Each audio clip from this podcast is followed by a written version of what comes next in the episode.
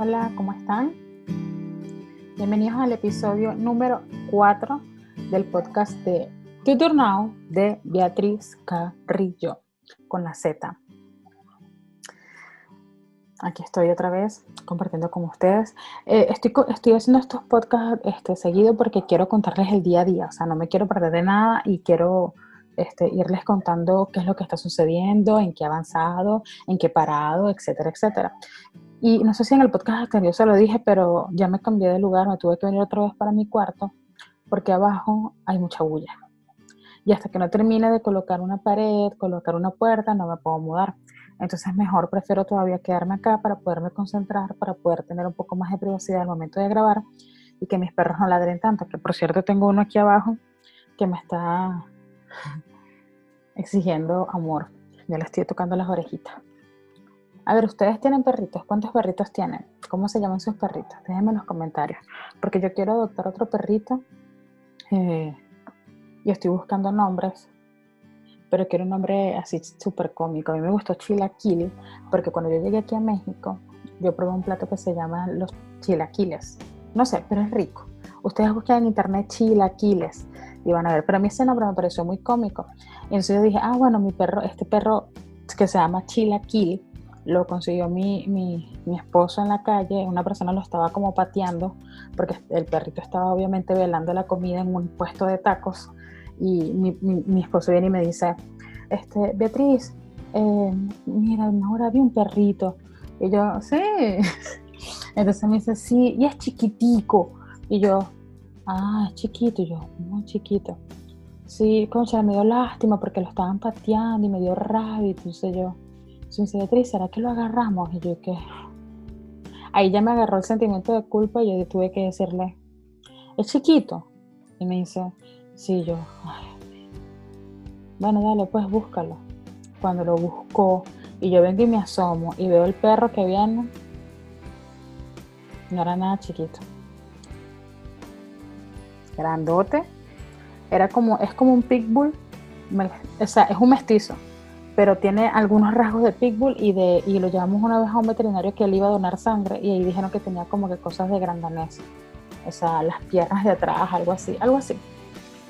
Pero es grandote, o sea, no es tan grandote, pero está grande, está grande, es un perro grande, no es más, no es más pequeñito que el momito, que ustedes, no sé si ustedes saben que yo tengo un Yorkshire, este que también adopté, este, pero ese sí es pequeñito, o sea, pequeñito sí mediano como un poodle, algo así.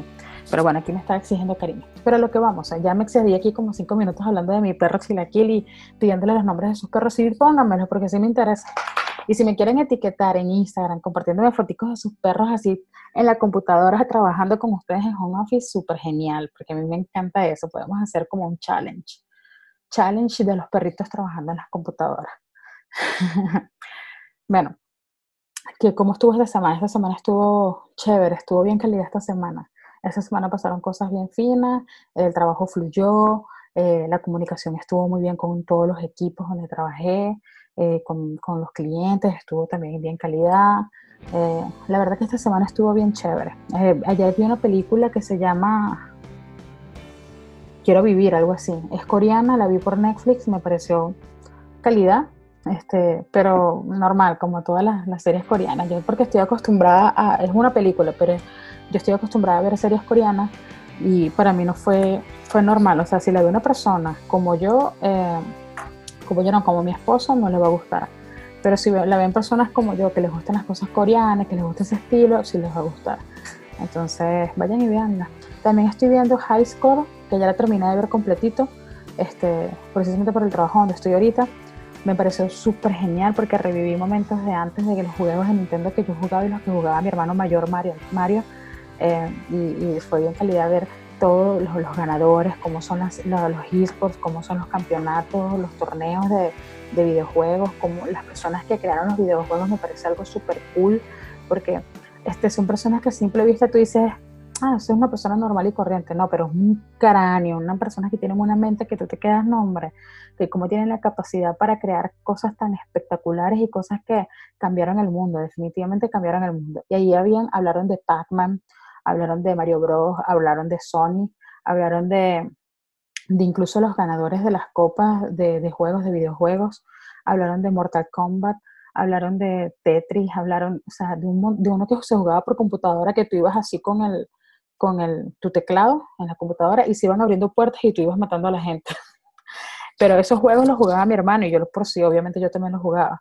Ahí me decían que no tocara la computadora, pero yo la agarraba escondida y así fue como yo aprendí a utilizar la computadora. Y hablando de cómo aprendimos a utilizar la computadora, ¿a ustedes quién les enseñó a utilizar su computadora? Porque yo estudiaba en, en Venezuela, yo estudiaba en Valencia, en el Colegio Sagrado Corazón, y ahí nosotros teníamos computación desde, desde, no sé si, desde la primaria. Desde la primaria nosotros veíamos clases de computación y teníamos con el disque 3 y medio y el disque 5 y medio. ¿Se acuerdan? Ahí cédulas al piso. ¡Pah! Este, estaba súper calidad porque me acuerdo que ahí aprendí yo a utilizar todo, el teclado, el mouse, cómo se apagaba, cómo se prendía, dónde se metía el disque, la cosa. Sí aprendí varias cositas allí, pero yo aprendí más a utilizar que si el Excel, el Word, el Internet, viendo a una compañera de trabajo que se llamaba Wadiris en McDonald's, en McDonald's. Entonces, yo ahí veía lo que ella hacía y así, y, así yo aprendía. Y así aprendí todo, toda mi vida. Yo aprendí a utilizar la computadora viendo a las demás personas. Creo que aprendí más viendo a las demás personas que en clases de computación.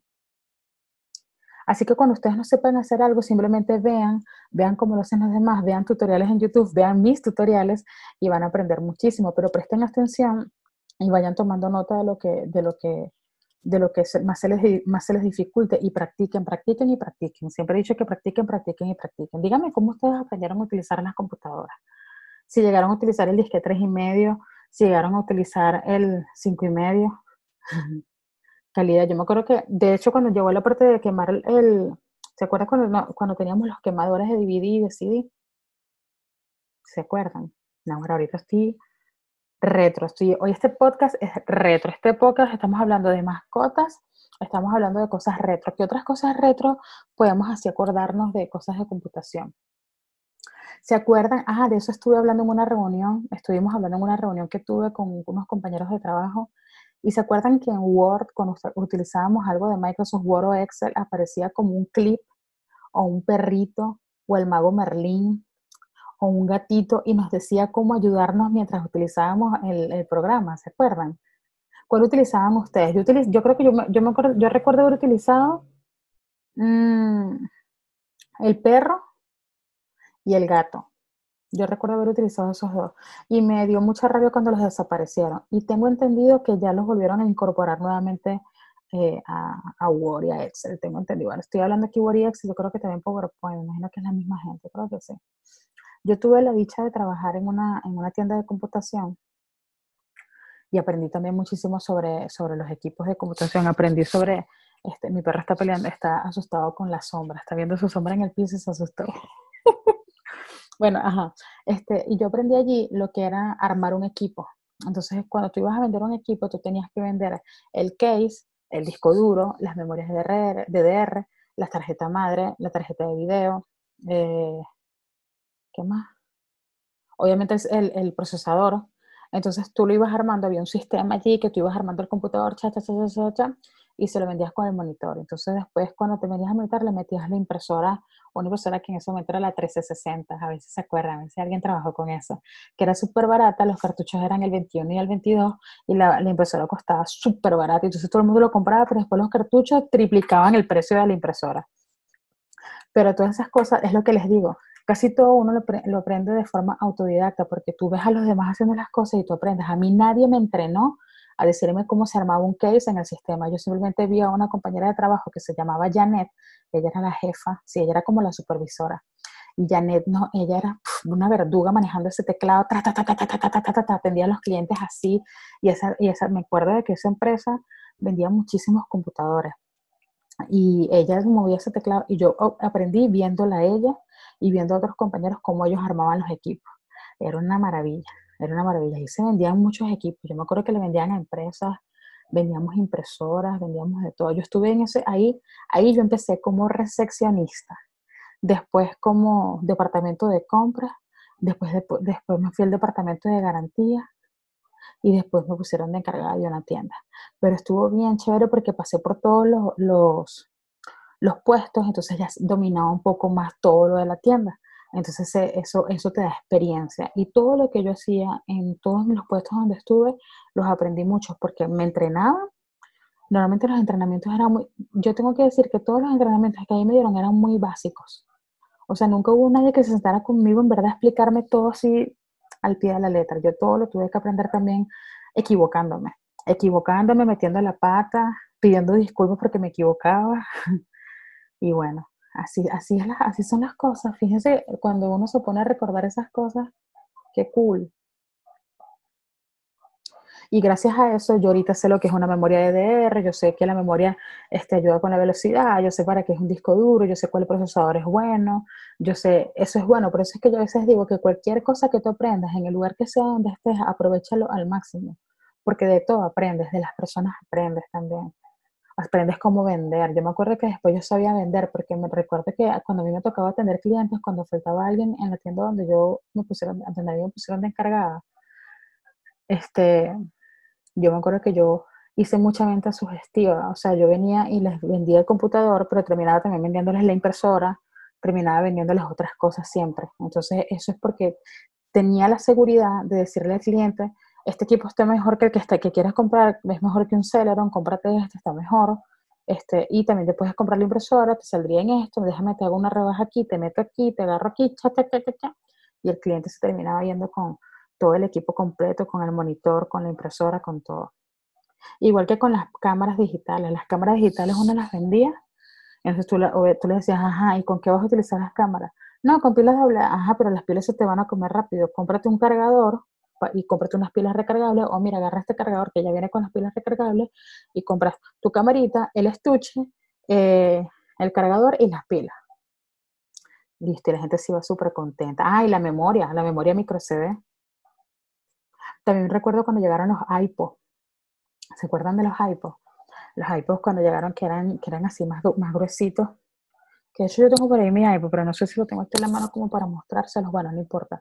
Era un iPod así grandote, que eran que sí de 120 gigas, cosas así, que eran solamente para escuchar música. Estaban brutales.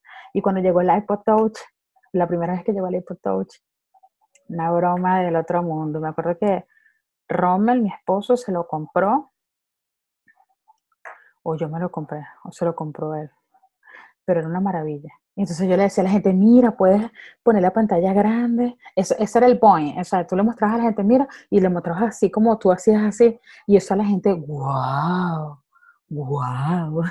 Era súper cool. Y me encantaba buscar canciones en iTunes y después ponerle portadas a, la, a, a, las canciones que agarraba, después ponerlas por carpetas y ponerles en la portada que si de Britney Spears o de algún o de algún artista preferido. que Bueno, este, yo creo que este podcast fue retro. Este podcast, este podcast número 4 fue un poco retro. Voy a terminar este podcast hasta aquí porque yo sé que estoy hablando mucho y no me estoy tomando el tiempo y capaz llevo 20 minutos hablando. Espero que les haya gustado. Acuérdense que esto es una conversación amena. Podemos hablar de lo que ustedes quieran. Déjenme las sugerencias, déjenme los comentarios. Si estás escuchando este video, si estás escuchando este podcast por Spotify, nice, dale, no sé si en Spotify, en Spotify se puede dar likes.